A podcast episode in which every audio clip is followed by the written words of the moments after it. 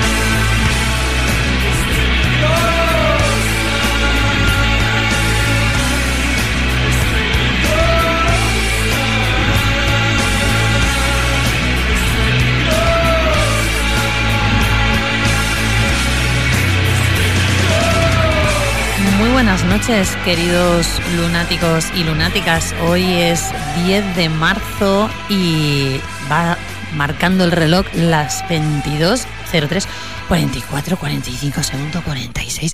Muy buenas noches, Gustavo. Muy buenas noches, Olivia, ¿qué tal? Bien, así como que me has pegado un bajón con la música. Yo que venía, estaba bailando Luna Roja. me decía que un pajarito al lado, dice, no, no irás a cantar, ¿no? Mm, ese, pajarito se llama Germán, muy buenas noches. Muy buenas noches, yo también iba a cantar igual, ¿eh? ¿Sí? Sí, podríamos cantar. está bien, mire, vamos no, mejor no, ¿no? buenas noches, Gustavo, buenas noches, Olivia. Nos bajarán los oyentes. sí, no, no, nos mutea el, el señor técnico. Eso rápido. Dice, no, me están chirriando aquí los dientes, los oídos. ¿Qué tal? ¿Todo bien, Muy bien, encantado de estar aquí con ustedes dos otra vez. Lo mismo digo. también estarán encantados de escucharte, que nos, nos oyen por Radio Tentación en el 91.4 de la FM, por ejemplo. Muy bien, o en radiotentación.com. O, o eh, en Spotify, ebooks y en todos nuestros sistemas y aplicaciones. Podcast, o también pueden estarnos escuchando ahora mismo en la app. Eso, que funciona súper bien la app de Radio Tentación. Ah, que la estuviste usando, ¿no? Así es. va, perfecto. Funciona muy bien. Hoy mis compañeros de trabajo, y esto es de verdad, ¿eh? no, no me lo estoy inventando, me decían, ¿dónde puedo escuchar tu programa? Y yo, pero, pero vamos a ver. Por Jesus Christ. es muy fácil. Solo tienes que buscar la app de Radio Tentación y ya está. Es que, es que salimos en todos lados, ¿sabes? o sea, estamos, al alcance del móvil, eh, la app. Bueno, a nuestros oyentes que también nos están escuchando en el dial, en estricto directo. Sí, la verdad que estamos encantadísimos con, con nuestros oyentes. Tienen mucha paciencia. Sí, sobre todo, sí. Hay gente con mucha paciencia. Es que hay gente con mucha paciencia en este mundo, se ve. Sí, con mucha tenacidad y fidelidad. Bueno, seguimos aquí, así que está muy bien. se lo debemos, ¿no? que es verdad. Público. Un cariño. Eh, Germán, has estado desaparecido. A mí, voy, a, voy, a, ser sincera, ¿vale? Me cabrea, me cabrea que subas fotos, tío, te lo pasas demasiado bien y luego estamos el resto de los humanos. bueno, a veces pasan esas cosas. es que siempre estás disfrutando. Prometo o bloquearte o no subir más fotos. Gracias. No, bueno, la primera no, por supuesto que no, porque no podría. Pero sí, es verdad, estuve algo desaparecido ahí por, por, por mis pagos en Argentina este, unas semanitas. Te veo un poco más gordo. Esto es muy feo lo que estoy diciendo. Es, muy feo porque no hay que hablar del cuerpo ajeno. eso, no se hace. Hoy esta semana me ha pasado con dos compañeros ¿eh? que han estado hablando de mi cuerpo ajeno. ¿De verdad? Es muy feo eso, sí. En serio. En serio, en serio. Sí, un compañero me dijo, deberías cambiar la foto de, de la orla Mm, que sales porque mm, te hace más vieja. muy bien. Sí, además me vino a buscar para decírmelo. Eso. La había visto y fue a buscarme. Y me, sí, esto es, es verdad. Hoy no me estoy mintiendo. podría haber sido es que en realidad tengo 80 años, ¿sabes? Sigo aquí, estoy perfecta y fantástica. No, pero fuera de cachondeo, uno siempre que va a Argentina termina volviendo con 8 kilos más. Es que sí, es que eso habría que prohibirlo de alguna manera. Pero bueno, nada, es cierto que estuve por ahí recorriendo algún sitio en la Patagonia que no conocía y que se come muy bien y que hay algunas eh, delicatessen, le mm. hace cordero patagónico. Ay. que, que, bueno, lo he probado en todas las formas posibles. hay que aprovechar. Es que, es que es lo. vamos, existe en cualquier forma. No lo he encontrado en forma de pizza. ¿Con piña no? no, no o sea, pizza con, con, cordero. O sea, aquí lo hacen y allí no. Pues mira, ahí tenemos un negocio. O, o si está, bueno, no, no lo he visto. Pero sí en empanada, eh, asado, ¿sabes? O sea, es que era imposible Desayunabas. Más o menos. Un poquito pesado el cordero igual Ya, también, pero bueno, es que viven de cordero en Calafate, en zonas aledañas, entonces, bueno, pero es muy, muy, muy recomendable. ¿Y mucho calor? Eh, no. ¿No? En, el, en la Patagonia. No, no, no, me refiero en la, en la Patagonia, sí, no me refiero ah, en general. No, bueno, sí, en Buenos Aires. En Buenos Aires están pasando una ola de calor, así que un abrazo a todos. Nosotros ya la pasamos hace meses y la volveremos a pasar en un par de En breve, sí. a nosotros nos va a llegar ahora. hoy, hoy ha hecho calor, ¿eh? Yo estaba en manga corta en el trabajo. Bueno, es, que es muy loco porque luego Argentina sabemos que no, la extensión es enorme y había zonas en las que debía hacer calor y he pasado frío, hmm. y zonas como Buenos Aires en las que pobres, pobre gente no pueden, no sé cómo hacen con el verano porque no, no, lo, están pudiendo soportar. Pero bueno, un abrazo a todos allí. Eh, un abrazo refrescante desde la distancia. Coman, coman helado. Ah, ahí está. Aprovechen. Ah, bueno, el helado. Lo hemos discutido un montón de veces. No, no hay más. ¿Zamballón o no Zamballón? Sí, para mí sí. Sí. Sí. Pasa que yo, si te digo a qué no, acá me, me bloquean, me cancelan. Así que mejor no digas nada. Entonces, no, pero Zamballón sí. Zamballón, bueno. Sí. Pues me alegro. ¿A ti no? Sí, sí, yo cuando voy a Argentina eh, como de vez en cuando Zamballón. Fingers Sí, además es que, por favor, ¿cómo no lo voy a hacer? Es un homenaje a mi nuera. Digo, a mi, a mi suegra. no soy tan mayor todavía. No, bueno, es que tenías 80 en realidad. Claro, por eso, ¿ves? a ver si. Va a ser verdad. Con esta conversación conseguimos que la Cámara de Heladerías Argentinas en España ¿Habrá? financie. nos ponga un dinerillo. Me paso todos los programas. Patrocinados por el sabor San Mayón. Por ejemplo. Ahí está. Por ejemplo. ¿Sabes qué? Una tontería, pero en TikTok me aparece mucho gente que es de un país y ve en otro, ¿no? O, viaja. Muchísimo, es algo que es muy, muy común en TikTok. Y todos los que viajan a Argentina, sean españoles, venezolanos, eh, yanquis, noruegos, donde, sean, se asombran con el helado. Porque es algo que no se conoce, que el helado argentino es tan bueno. O sea, que está a la altura del italiano. Sí. Tetatet, te diré. Sí, sí, sí, sí. Como la pizza. Ya lo hemos discutido un montón de veces, pero sí. Como la pizza también. Bueno, también Muy buena y, no, se, no se sabe, o sea, es una mala comunicación de... De los productos. Sí, yo creo que están fallando ahí. O, por otro lado, se lo quieren reservar. También puede Porque es una grata sorpresa tener 50 grados de calor y encontrarte con un buen helado. Sí. Hombre, podíamos hacer un día aquí una cata de helados. La próxima vez que vayas a Argentina te traes, en el tupper. A ver cómo llega. Llegan mejor que los alfajores, que generalmente también los pobres vienen vapuleados, ¿verdad? Sí, Bueno, pues está muy bien que estés aquí con nosotros, así que vamos a tener viajeros lunáticos. Así es. Mm. Pues sí. Eh, Tocaba. Y vamos a ir con una canción de Stone Temple Pilots de 1994, esto recordémoslo para el final, que se llama Interstate Love Song eh, claro, Interstate, pero es de estados de Estados, Unidos, pero lo podemos llevar a estados eh, del mundo. Estado, nación, país. Sí. Temazo. Temazo. Estoy buscando cuál fue la canción más escuchada de 1994 y fue Ace of Base con Design. Sí, Design. Y le iba a traer, pero después me acordé que los de Ace of Base, sí, Ace of Base, sí, realmente eh, tenían admiración por cierto señor alemán de bigote fino. Ah, ok. Así que canceladí. O sea, si hay un motivo para cancelar es ese. Ese, por supuesto. Eh, pero bueno, fue es una cosa graciosa. Y este es un temazo. Pero temazo, ¿eh? Temazo. Mira.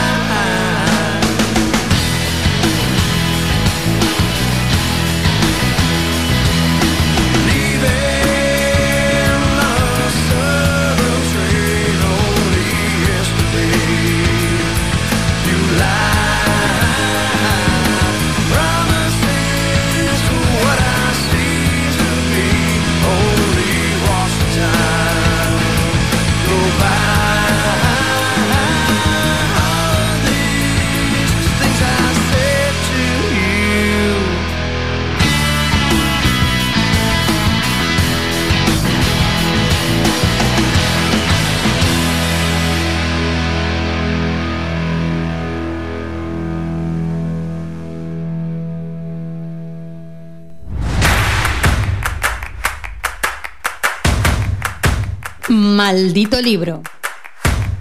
Amarás la lectura sobre todas las cosas.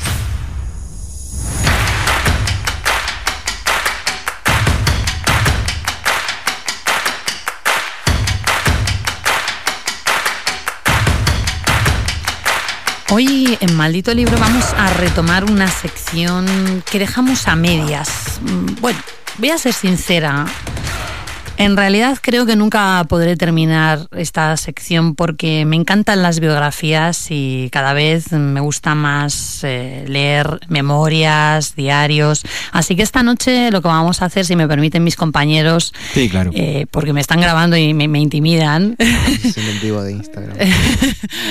pues si me lo permitís, vamos a continuar con una sección que si recordáis hace unos meses dedicamos a la ridícula idea de no volver a verte de Rosa Montero, la historia de mi vida de Helen Keller y una vez Argentina de Andrés Neumann. Y hubo una petición. Sí, es que Helen Keller me hace acordar a Leonard Skinner. es una estupidez. Pero cada vez que escucho Helen Keller me acuerdo de Leonard Skinner ah. y que lo pronuncian mal en la radio, que dicen Leonard Skinner. Ah que no, que es una palabra inventada, bueno, que es una broma por gente que hablaba mal. Nada, es una cosa que solo me hace gracia a mí y a que escuche cierta radio de rock en la que pronuncian mal los nombres de las bandas. No, es que creí que ibas a hablar de, esa petición que tuvimos ah. de, de los oyentes de dedicarle otra sección de Maldito Libro a biografías y en esta ocasión tirando de este hilo, em, pues mm, hace muy poquito me he leído eh, una biografía que me ha encantado, que se llama Frida, una biografía de Frida Kahlo, es el título, por la historiadora Hayden Herrera, especialista en la pintora mexicana y también profesora de arte latinoamericano en la Universidad de Nueva York. Además ha sido merecedora de la beca Guggenheim, que es una beca muy prestigiosa que han recibido autoras como Alejandra Pizarnik. Y la traducción de esta maravillosa biografía, este tomazo de 600 páginas, es Angélica Serp.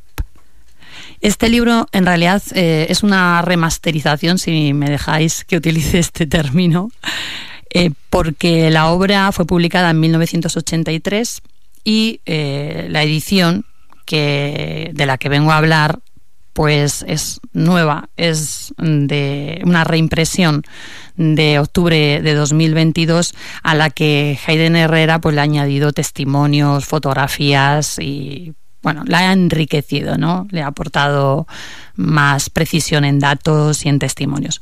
Por otro lado, es una edición muy bella porque mm, está hecha con pastadura y en la cubierta aparece una fotografía mítica de, de Frida Kahlo, del fotógrafo húngaro Nicolás Murray. Me lo he tenido que aprender. Lo he, buscado, ¿eh? He buscado cómo se dice en húngaro, porque es que es húngaro. No es Murray escrito, es con una R sola. Y es ah, Murray. Sí. Bueno, rarísimo. Pero es que he hecho, he hecho, los deberes, lo he buscado. Y bueno, esa fotografía de la portada es muy conocida, aparece ella vestida de tehuana, con el pelo lleno de flores, un fular, un pañuelito rosa fucsia, que es del mismo color que la propia eh, cubierta ¿no? interior. Em, no sé si eh, conocéis algo de la vida de Frida Kahlo, vosotros dos habéis visto, supongo, la película. Sí, que era muy parecida a Salma Hayek. y, Diego Rivera era como el Doctor Octopus de Spider-Man. Claro, bueno, es que era él. Es el mismo como se convirtió de pintor mexicano en, villano de superhéroe. Bueno, bromas al margen, sí, es bastante conocida. Sobre todo el sufrimiento personal, ¿no? Sus problemas de salud y, y cómo tal vez ella expresaba esto en, su arte. Lógicamente la biografía habla de todo esto, ¿no? De se remonta no no al nacimiento de, Frida, sino un poquito antes, ¿no? Cómo se conocen los padres y todo esto. Y claro, va a hablar de mm, hitos que todos conocemos, como ese accidente que, tuvo cuando ella iba en autocar, un tranvía colisionó contra, contra el camión, como lo llaman en México, y bueno, pues le atravesó por la pelvis una barra ¿no? del tranvía, le partió la columna en tres partes también es muy conocida la información de que Frida a lo largo de sus 47 años de vida fue operada más de 30 veces. Em, pues también habla lógicamente de, cómo conoció a Diego Rivera, el matrimonio, em, pero a mí lo que más me gusta de esta biografía em, es la parte dedicada al análisis de los diferentes cuadros que mm, pintó Frida a lo largo de su vida. Y me gusta especialmente la manera de relatar cómo comienza en el mundo de la pintura, porque aunque si bien es cierto que Frida empieza a pintar cuando está convaleciente por ese accidente tan brutal, se pasó un mes en la cama, en el hospital, sus padres apenas la fueron a ver porque sufrían al verla mal. Cuac, o sea, ella se pasó ahí un mes solita. Simpático los padres. Sí, bueno. Qué padres tan cariñosos, ¿no? y, ella se sentía mal por hacer sufrir a sus padres. Ella empezó ahí a, pintar como un entretenimiento, pero en realidad sus escarceos con el, con el arte comienzan cuando ella es bien pequeña A los seis o siete años sufrió de poliomielitis también.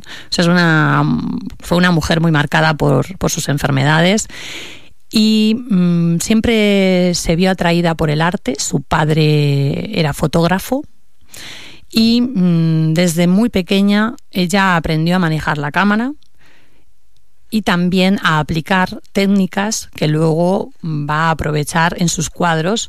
No sé si os habréis dado cuenta de que muchos de sus cuadros tienen una manera de presentar a, las personas retratadas, tanto a ella como a, otras de manera hierática, ¿no? como si estuvieran posando para una fotografía y tuvieran que permanecer muy tiesos. ¿no? Pues ella toma de su padre ciertos aprendizajes como colorear las, las fotografías y ya adquiere ahí em, pues mucha precisión y, mucha facilidad a la hora de, trazar, ¿no? Em, aparte de, esas cuestiones como, como os estaba comentando, ¿no? el hecho de que la biografía venga acompañada de los análisis de los cuadros, de fotografías de los cuadros en, color y en blanco y negro, también Hayden Herrera sabe contar. Eh, es una gran escritora y, por supuesto, también parte de ese gran mérito lo tiene la traductora Angelica Serp, ¿no? porque es capaz de trasladar esa magia del inglés al español. Bueno, eh, os voy a leer para que veáis eh, cómo nos atrapa enseguida y a pesar de ser un mamotreto de 600 páginas, eh, desde luego me mira Germán con, con, una cara diciendo, ¿cómo puede leer de 600 páginas de una biografía? Que, si ya está la película, ¿para qué vas a leer el libro? Y, además sale Salma Hayek, que a todo el mundo le cae bien. claro, siempre suma. Sí, pues yo me la leí como si fuera una novela, de lo bien escrita que está. Y os voy a leer un fragmento largo, espero que los oyentes no, no se me revelen, pero que creo que, vais a disfrutar.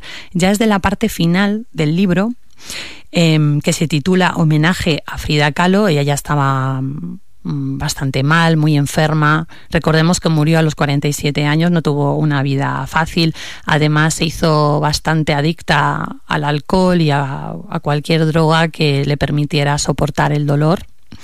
Y em, os va a impactar esa exposición que le realizan como homenaje. Dice así, en la primavera de 1953, Lola Álvarez Bravo, amiga y fotógrafa de Frida Kahlo, decidió organizar una exposición de los cuadros de Frida en su galería de arte contemporáneo en el barrio de moda de la Ciudad de México, en la zona rosa. Al acercarse la noche de, la inauguración, Frida se encontraba tan enferma que sus médicos le prohibieron moverse. No obstante, no quiso perderse el acontecimiento. En cierta forma, la posible presencia de Frida en el acto se había convertido en todo un evento. Los teléfonos de la galería no dejaban de sonar. ¿Estaría presente Frida? ¿Estaba demasiado enferma para ir? Reporteros especializados en el arte, tanto mexicanos como extranjeros, hablaban para preguntar acerca de la muestra. El día anterior de la inauguración, Lola Álvarez Bravo se enteró de que Frida estaba peor pero que todavía insistía en acudir a la exposición. Sigue eh, el relato. El día de la inauguración aumentó la tensión. Los empleados andaban de un lado a otro, enderezando los cuadros, revisando las etiquetas, acomodando las flores y asegurándose de que el bar estaba listo, con los vasos ordenados en fila y el hielo a mano. Como era costumbre en esa galería, cerraron las puertas poco antes de la hora acordada, tratando de crear un momento de paz para garantizar que todo estuviera limpio y en orden. En ese momento, según Lola Álvarez Bravo, se juntó una multitud de cientos de personas en la calle. Dice Álvarez Bravo, había un embotellamiento afuera y, y la gente empujaba contra la puerta porque insistían en entrar a la galería de inmediato. No quise dejarlos pasar hasta que llegara Frida, pues sería muy difícil para ella una vez que la galería estuviera atestada de gente. Sin embargo, finalmente tuvieron que abrir las puertas porque había temor a que la muchedumbre las derribara. A los pocos minutos de que los invitados llenaran el local, se oyeron sirenas desde la calle. La gente corrió hacia la puerta y asombrada vio una ambulancia acompañada por una escolta de motocicletas. Impresionante. O sea, Frida venía con con nada, pues eso, como si fuera el presidente, ¿no? Claro, con todo. Y en, y en, ambulancia, es como que la sacaron del hospital y las... Claro, ella estaba en su cama, estaba en su cama eh, de la casa precisamente, bueno, echada, etcétera. Ya veréis lo que pasa con la cama. ¿Vale? Porque ella estaba convaleciente y tal, pero ya veréis lo que va a pasar. Y te estaban sacando a Frida Kahlo en una camilla de hospital. Los fotógrafos y los reporteros se sorprendieron de tal manera que casi les provocó una conmoción. Era una estrella de rock. pero tal cual. sí, tremendo. Tal cual. Abandonaron las cámaras en el piso y no fueron capaces de sacar fotografías del suceso. Pero Afortunadamente alguien tuvo la presencia de ánimo de fotografiar ese extraordinario momento en la vida de Frida. La fotografía muestra a la pintora vestida en un traje nacional con joyas y todo, recostada sobre una camilla. Así la iban metiendo en la galería. ¿eh? Los amigos la saludaban mientras los enfermeros la trasladaban a la galería. Más adelante, añade Hayden Herrera, la colocaron en su cama, o sea, llevaron la cama de su habitación. ¿Pero qué tenía la cámara? La cama. Bueno, la cama estaba ubicada en el centro de la galería y había un esqueleto de un Judas suspendido boca abajo en la parte inferior del dosel, tal y como lo tenía ella en su casa bordeado por espejos, como si la estuviera contemplando. Otros tres más pequeños colgaban del mismo lugar y la cabecera del mueble estaba cubierta de fotografías de los héroes políticos de Frida. Hay que pensar que estaba ahí Marx, lógicamente Stalin también, porque tenía fotografías de él en su casa, de su familia, de amigos y de Diego, Rivera, ¿no? Con, de su marido. Bueno, fijaos, estas líneas son fantásticas. O sea, quiero decir, ¿quién no se va a leer una biografía con estos datos suculentos? Sí, no, la verdad que sí, está muy bien. Aparte está bien, bien redactada, llevadera. Y, y además estaba pensando, ¿no? Ella misma, como artista, hizo un happening de ella misma. Bueno, eso también es, muy, qué flipe. muy interesante. Ella se convierte a sí misma en objeto de arte. Eh, es autora y a su vez es claro, no. no, pero sí que es cierto que ella es vidente, o sea, ve, se ve a sí misma como objeto y también se autorrealiza, ¿no? Entonces, eh, tiene una manera de, de, actuar y de, estar en el mundo artístico que con un sello muy particular. Como sabéis, Frida Kahlo, eh, bueno, acogió junto con su marido Diego Rivera a Trotsky en su casa. De hecho, mantuvo una relación, fueron amantes. Eh, también Frida le regaló una pintura a Pablo Picasso. Le vendió otra al actor Edward G. Robinson. No sé si lo sabíais. Criticó la hipocresía estética de André Breton y de ciertos surrealistas. Fue amiga de la fotógrafa Tina Modotti. Expuso en el Louvre, de hecho, el marco, el cuadro que se llama así, es la primera pintura que mm, el Louvre eh, tiene de un autor mexicano del siglo XX, porque no tenían de, contemporáneos, digamos, de ese momento, ¿no? Se trata, por tanto, de una lectura apasionante para una persona a la que le interese la historia de la primera mitad del siglo XX y el arte en general. ¿Vale? O sea, no solo que esté interesado en Frida Kahlo, sino también en conocer, bueno, pues cómo se relacionaba con, distintas familias en Nueva York, las, cómo ella además provocaba mucho a la alta burguesía eh, y sus propias contradicciones, ¿vale? Porque también es un trabajo que hace espectacular eh, Hayden Herrera, que es que no pretende convertirla en una santa, sino también habla de esos, digamos, mm, claroscuros que tenemos todos como seres humanos, que es inevitable. ¿no?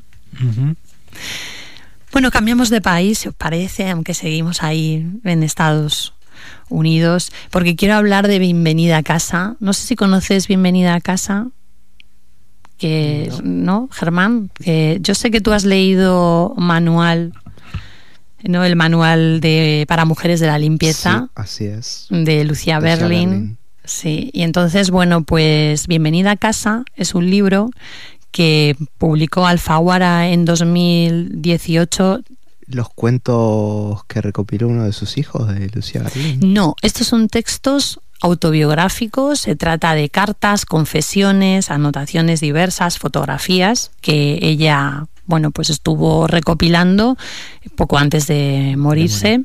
y bueno, es, es, un librito muy fino, 200 páginas, em, pero es muy interesante para rematar la construcción del personaje de Lucia Berlin, porque sabes que a través de los cuentos tú puedes conocer parte de su biografía. También hay otra colección de cuentos que la tengo por aquí, que esa me queda por leer. O sea, que me encanta que me quede por leer porque es muy buena escritora y a veces mm, te da pena cuando te terminas de leer toda la obra de alguien, ¿no? Es como que, vaya, mm, ya no tengo nada más por descubrir. Ese libro de cuentos se llama Una noche en el paraíso, que es otro volumen que, que sacó Alfaguara. Eh, Bienvenida a casa está traducida por Eugenia Vázquez Nacarino.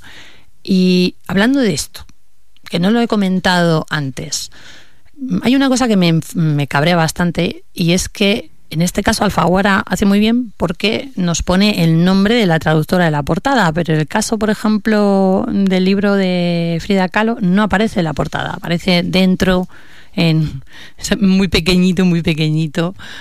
Y bueno, pues os he traído estas dos obras. Tengo otra más, pero me la voy a dejar para otro día porque son y 34. Mm, siempre termino con ganas de hablar más de más biografías. Pero está bien guardar material, ¿no? Mm, ¿Qué te parece? Estás escuchando Luna Roja. Luna Roja. Luna Roja. Luna Roja. Luna Roja un programa hecho por lunáticos para lunáticos. Estás escuchando Luna Roja. Luna Roja. Luna Roja. Luna Roja. Luna Roja. Un programa hecho por lunáticos para lunáticos.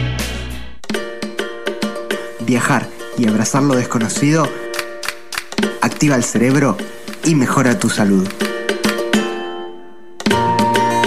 Hola, soy Germán Gaete y esto es Viajeros Lunáticos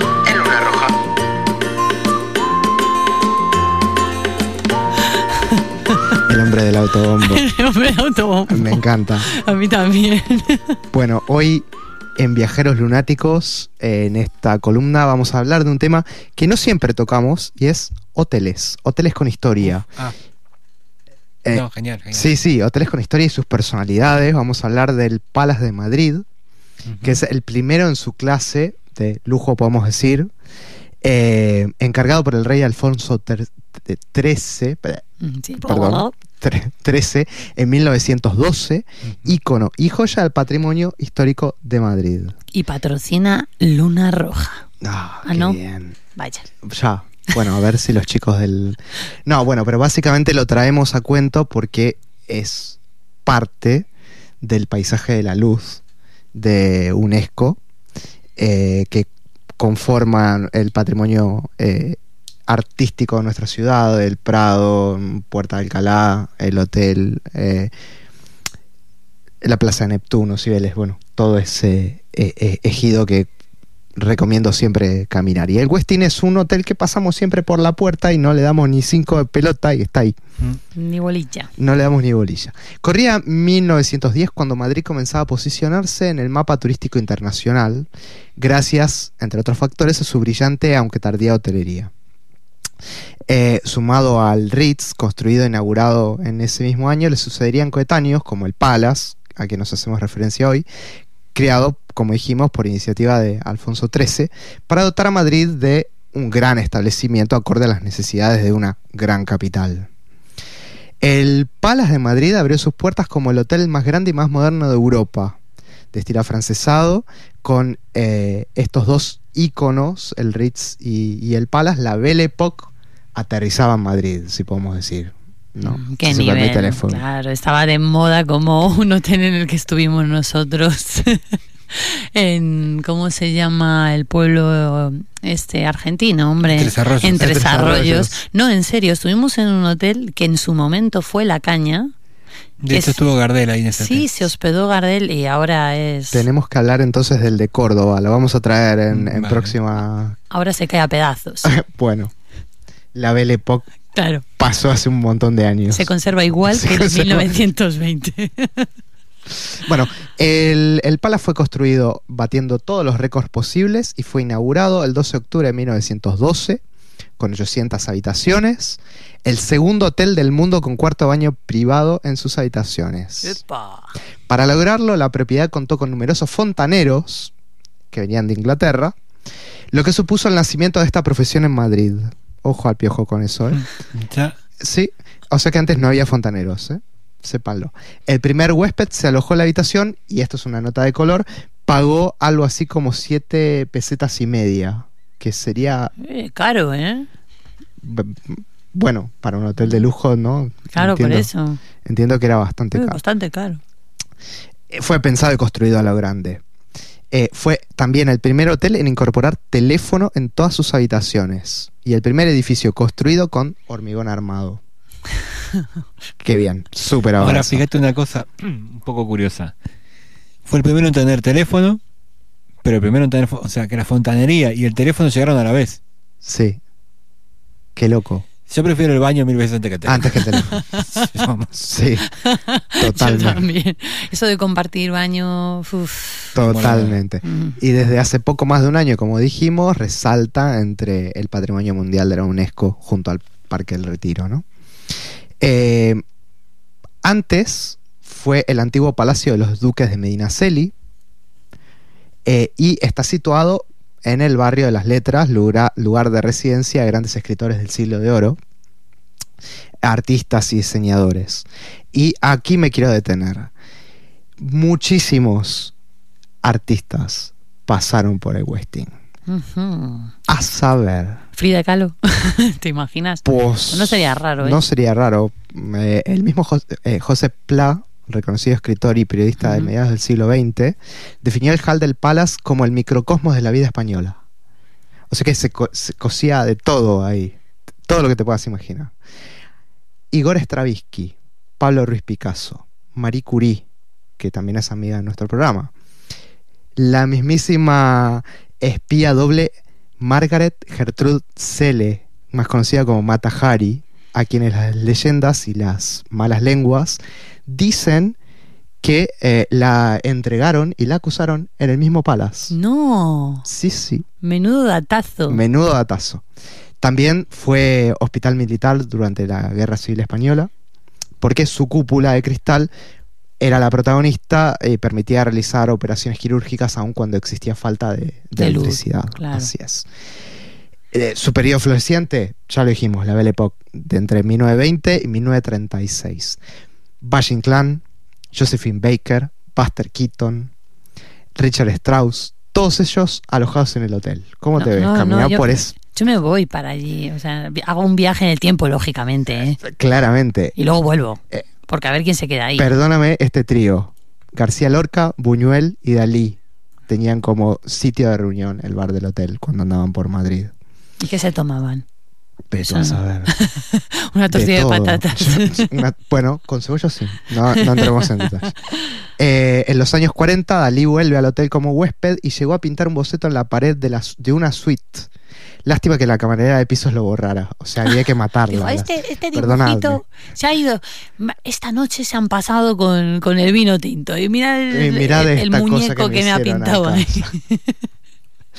También se podía ver eh, al mismísimo Jorge Luis Borges este, luego, para la me, ha hecho mucha gracia. Al mismísimo José Luis, eh, Jorge Luis Borges.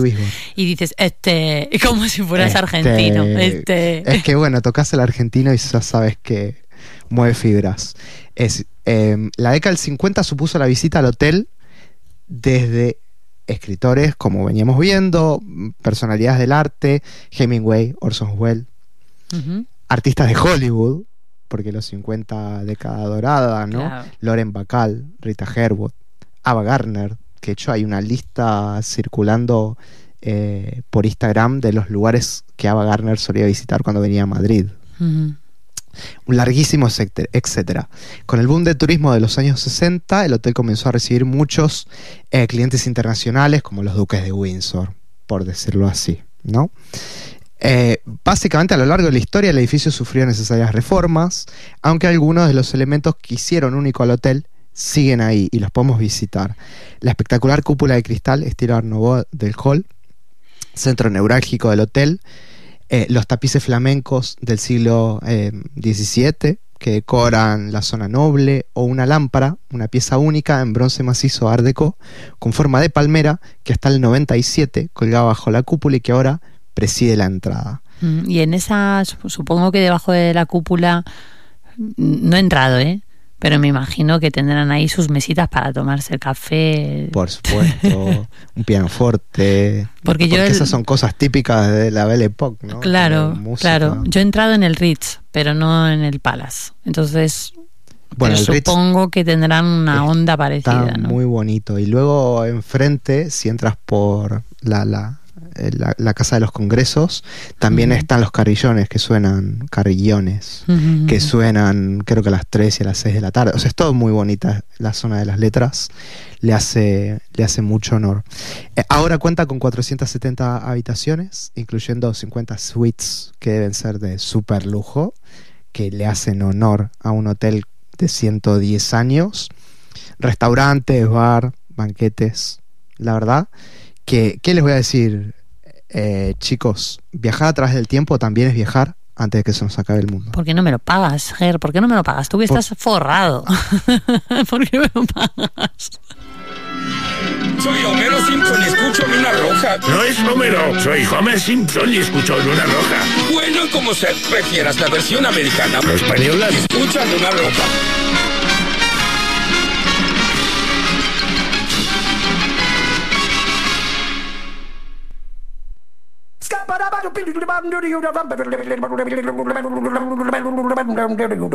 I'm a scat man.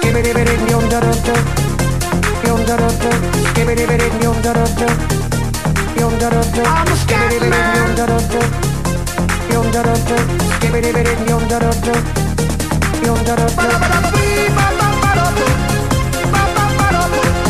Ay, ay, ay, ay, ay, qué tiempos aquellos. Año 94. Bueno, este tiene una cosa graciosa. Hay que tener mucho. Esta canción se llama Scatman. ¿Vale? Eso es el scat. Eso que hace con la voz. Ah, mira. Pero hay que tener mucho cuidado si buscas en internet. No, no lo. Sí, eso pensaba. hay que buscar la palabra scat. No lo hagáis. No, en serio, no lo hagáis. A ver, a ver. Where's the scat man? I'm the scat man. Why should we be pleasing any politician reasons who would try to seasons if they could? Hoy sin habernos puesto de acuerdo nos hemos puesto de acuerdo, Germán. Porque hemos hablado casi de lo mismo, ah, o sea, quiero decir, de la misma época, sí, sin ponernos, sin ponernos de, acuerdo. de, acuerdo. Sí, y además sí. vamos de azul. Sí, vamos de azul, es verdad. El único que va de rojo es Tavo. Uh -huh.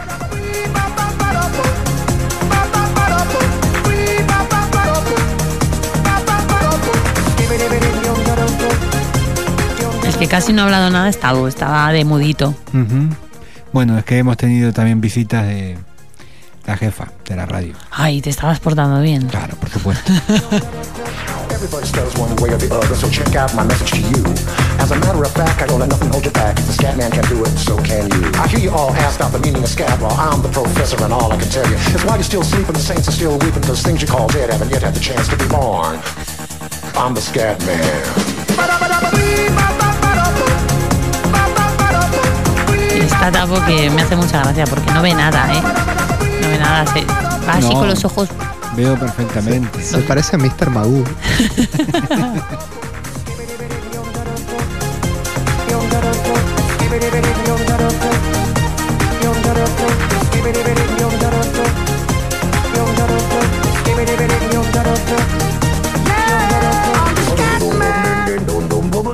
Queridos oyentes. ¿Qué pasa? Queridos. Es que no sé por qué no tengo que buscar Scatman. Me da mucho miedo. Luego me lo tendréis que contar en privado. Scat escatológico. Ah, no, ah, no, qué horror. Claro. Ya, es que es, muy borde. Este, este, el límite fino y delgado de esta canción es como Claro, pero es que no sé por qué se llama scat eso de la boca, pero no tiene nada que ver, pero justo coincide que las dos palabras dan lo mismo.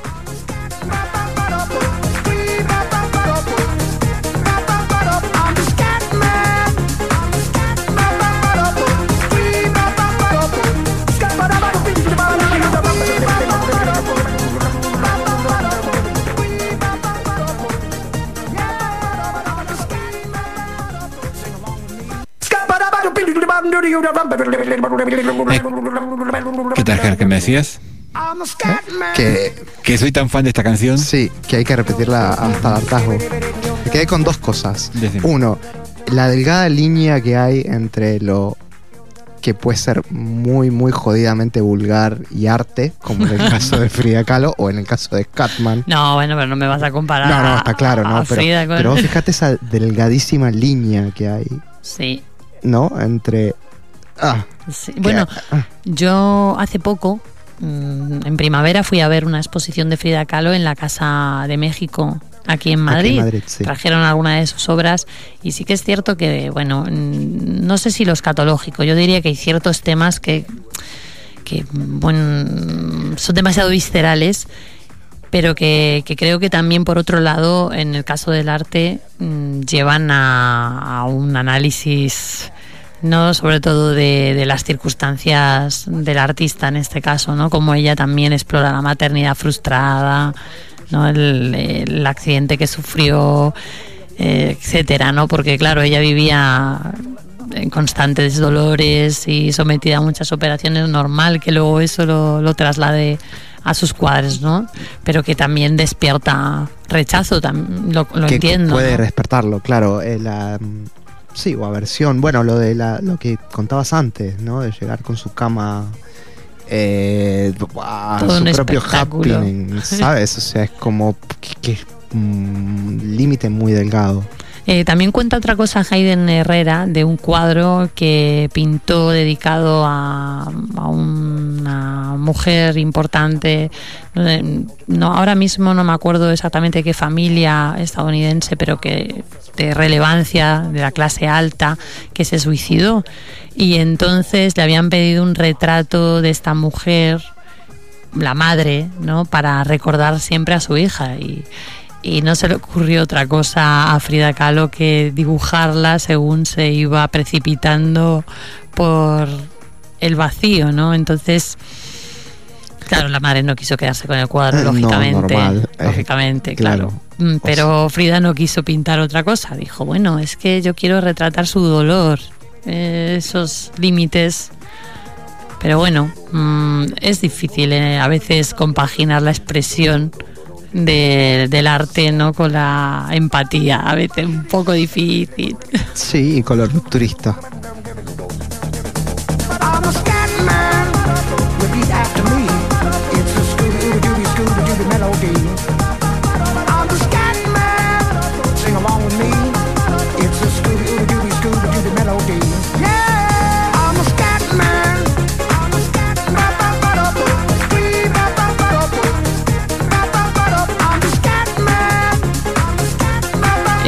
entrando en, bucle y dejamos la canción porque esto yo ya me, figura como esos mantras. esto es casi mindfulness ya. O sea, pero es que hoy para despedirnos puse una canción que a vos no te va a gustar. No. Pero que habla de. que está relacionada con la que hablamos. Mira. A ver si alguien la saca.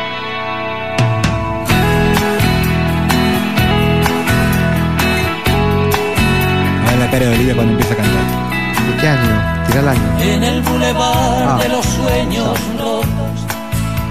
Gracias por ponerme a Sabina. Pero es que hablan de. Pelo de plata y carne morena. Vestiza ardiente de lengua libre. Gata valiente de piel de tigre. Con voz de rayo de luz llena. El bulevar de los sueños rotos pasan de largo los terremotos y hay un tequila por cada duda. Cuando Agustín se sienta al piano, Diego Rivera, lápiz en mano, dibuja Frida, calo desnuda.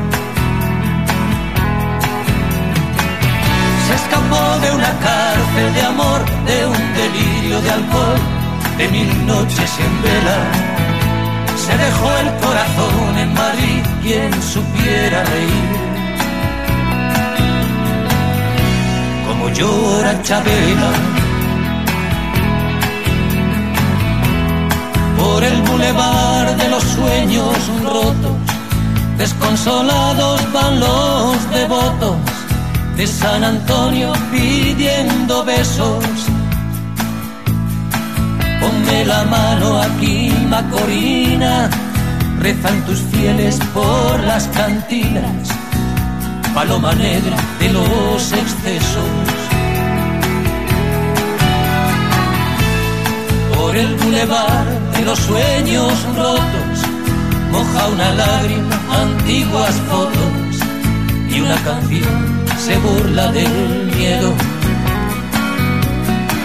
Las amarguras no son amargas cuando las canta Chabela Vargas y las escribe un tal José Alfredo. Se escapó de una cárcel de amor, de un delirio de alcohol, de mil noches en vela. Se dejó el corazón en Madrid, quien supiera reír. Como llora Chabela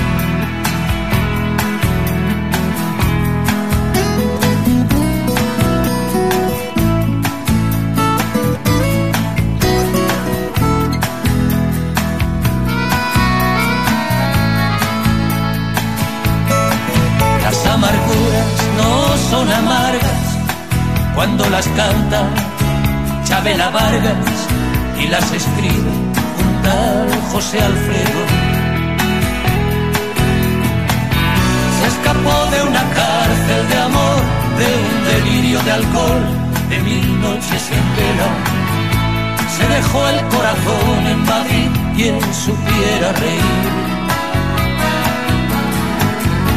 Como llora Chabela por el bulevar de los sueños rotos.